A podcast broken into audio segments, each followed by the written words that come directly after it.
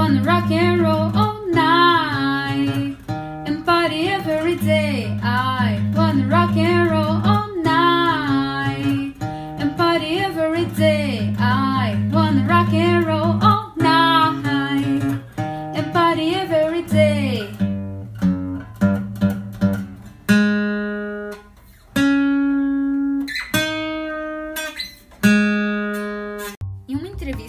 rádio de Nova York, o Paul Stanley, frontman do Kiss, afirmou que o clássico lançado em 1975 pela banda teve como inspiração o que é celebrar a vida acompanhado por um bom rock and roll. Apesar de o rock fazer parte da trilha sonora diária de milhões de pessoas, você sabia que hoje é o seu dia, entre aspas, mundial? Eu sou a Isa Fonte, sejam bem-vindos mais uma vez ao Ateliê Musical e no episódio de hoje nós vamos saber qual foi a origem dessa data tão memorável e os seus paradoxos.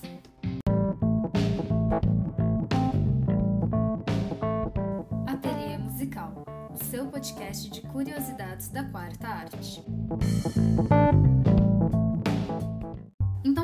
Essa história, primeiro a gente precisa conhecer quem foi o Bob Geldof, que era o líder da banda irlandesa de punk rock The Boomtown Rats. Lá em 1984, depois que ele assistiu a um documentário da BBC que retratava a crise humanitária e a fome na Etiópia, que foi responsável pela morte de mais de 400 mil pessoas entre 1983 e 1985, ele resolveu mobilizar a galera do rock para conseguir ajuda e combater a situação de miséria no país, através da gravação do single Do They Know It's Christmas. Gravado em 25 de novembro de 1984 e lançada só quatro dias depois, a música que reuniu quase 40 artistas sob o nome de Band-Aid contou com nomes como de Paul McCartney, David Bowie, Phil Collins e se tornou uma das canções que foi vendida mais rapidamente. Mesmo que o single tenha arrecadado 8 milhões de libras e tenha atingido o topo das paradas, o Bob Geldof ainda almejava muito mais visibilidade e uma arrecadação muito maior. E foi com esse objetivo que ele organizou em apenas 10 semanas o Live Aid, que ficou marcado na história como um dos eventos mais emblemáticos e mais beneficentes do mundo da música. Então, naquele sábado de 13 de julho de 1985, o evento estava ocorrendo e arrastando multidões simultaneamente no estádio de Wembley, lá em Londres, e no estádio JFK, na Filadélfia, além de outros pequenos shows que foram realizados ao redor do mundo, como lá na Austrália e lá na Rússia. Num line-up que contava com mais de 75 artistas, as quase 200 mil pessoas, isso contando o público dos dois estádios, tiveram a oportunidade de ver de perto as apresentações inesquecíveis de nomes como nada mais, nada menos que Elton John, Darth Straits, Mick Jagger, U2 e até a reunião do Led Zeppelin, que inclusive foi uma reunião que deu bastante pano pra manga. A banda já não se reunia mais desde que declarou publicamente o seu fim lá em 4 de dezembro de 1980, que foi depois da morte do baterista John Bonham, com seus 32 anos de idade, em 25 de setembro daquele mesmo ano. Inclusive, o Bonham oficialmente entrou para a história em 2016, quando a revista Rolling Stones, lá dos Estados Unidos, o elegeu em primeiro lugar na lista dos 100 melhores bateristas de todos os tempos. Então, para abraçar a causa do Live Aid, a banda acabou aceitando o convite e também convidou o Phil Collins para ocupar a bateria daquela reunião. Só que meio que o universo não conspirou a favor daquela apresentação de apenas 20 minutos na Filadélfia, que teve um setlist de apenas três músicas, no caso Rock and Roll, Whole Lotta Love e Stairway to Heaven, que inclusive é a oitava maravilha desse mundo e eu espero de coração um dia aprender a tocar essa música por completo no violão, porque ela é difícil pra caramba. E assim a performance de um dos maiores nomes do rock foi considerada vergonhosa para a imprensa. Dentre os fatores que acabaram levando ao desastre, como o próprio Phil Collins descreveu aquilo que era para ser um momento histórico, estavam os poucos ensaios da banda e a falta de conexão, que fez com que o baterista se sentisse literalmente uma peça quadrada em um buraco redondo, porque aquela preparação acabou se tornando uma reunião do Led Zeppelin. E ainda tem mais, porque o show acabou sendo prejudicado pela falta de retorno de som do palco, pela guitarra desafinada do Jim Page e pelo Robert Plant que estava muito sem voz. Mas assim, nem só de causa as apresentações do Live Aid foram feitas, né? E se vocês já estavam achando que eu tinha me esquecido do Queen, vocês estavam muito enganados. Enquanto isso, lá em Londres, a banda estava realizando uma das suas performances mais emblemáticas da história. E o Live Aid ele ainda deve ser mais recente para aqueles que assistiram ao Bohemian Rhapsody, ou popularmente filme do Queen, porque o concerto ele foi recriado no filme e com certeza é uma das partes mais marcantes e perfeitas daquela obra-prima. Inclusive, para quem ainda não assistiu, essa é uma indicação que eu deixo aqui nesse dia do rock, porque com certeza é um dos filmes mais incríveis que eu já vi e um dos meus filmes favoritos, acho que sempre vai ser, porque tudo nele é muito perfeito, é muito bem produzido. Tem momentos que você olha e você fala assim: "Cara, eu tô dentro dessa história, meu Deus, só pode", porque sabe? Você cria uma conexão, assim, com, com toda a história dele, né? Principalmente do, do Fred Mercury.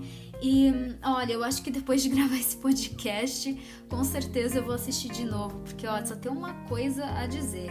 Que filme, meus bacanos! Os 20 minutos de show e as seis músicas do repertório ainda contaram com um momento que provou que o Fred Mercury com certeza foi um dos maiores frontmen da história da música.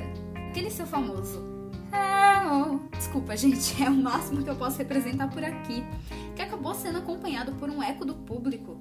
Na verdade, era para testar o retorno do seu microfone e o alcance da própria voz no estádio.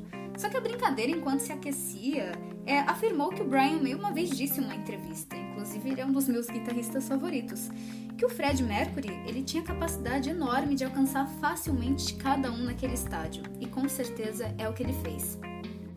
Nome que já foi citado aqui por mim, mas que ele ainda merece muito destaque nessa data, até porque ele é o que dessa questão do dia do rock, é o de Phil Collins.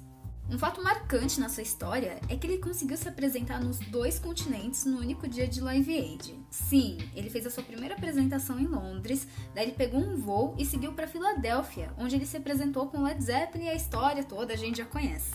Só que aí, um resumo da ópera, Durante um de seus shows, ele declarou que aquela data deveria ser considerada o Dia Mundial do Rock, mas principalmente pela força e pela intenção social que o evento tinha. Só que aí, nem nos Estados Unidos e nem na Inglaterra os artistas deram tanta bola assim para o que ele disse. E aí, sabe em que lugar do planeta sua fala foi levada a sério? Sim, gente, no Brasil. Aí é que entra o paradoxo, né? Por quê? Porque a gente chama a data de mundial, mas ela só é comemorada aqui.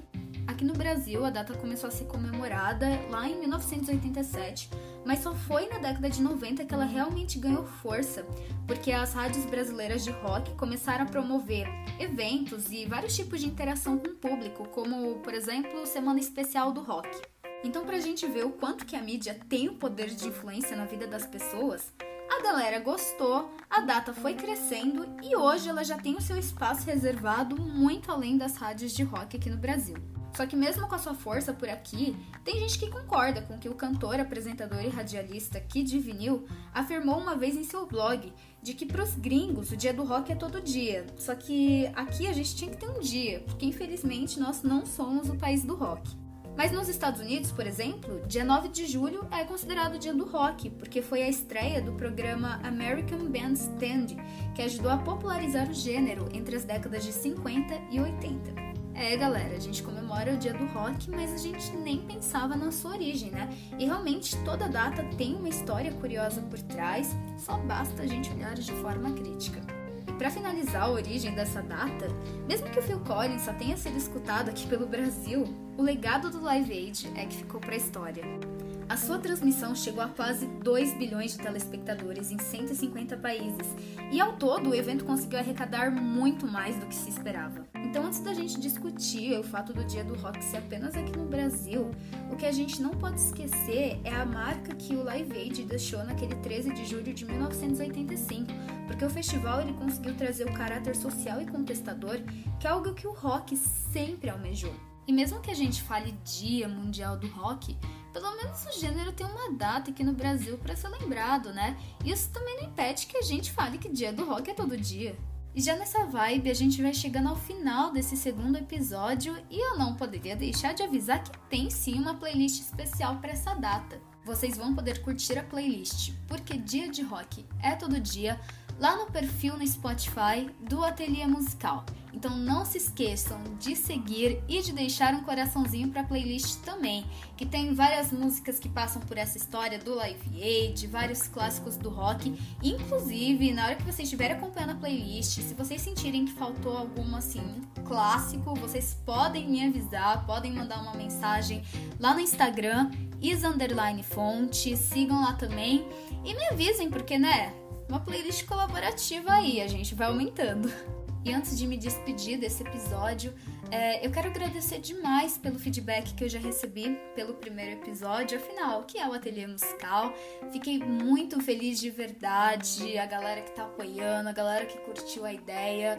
Vocês não fazem assim ideia do quão isso é importante para mim e do quão eu fico feliz de receber as mensagens positivas que eu já recebi e toda a força. Então, muito obrigada mesmo, de coração. Tudo que vocês quiserem me mandar, seja feedback, seja sugestão aqui podcast, pode mandar lá no Instagram, em underline fonte. Vou colocar na descrição aqui tanto o nome da playlist quanto o Instagram e a gente vai mantendo o nosso contato assim. Agradeço demais pela atenção nesse segundo episódio do Ateliê Musical. Espero que vocês tenham curtido pra caramba toda essa história paradoxal e bem curiosa do dia do rock.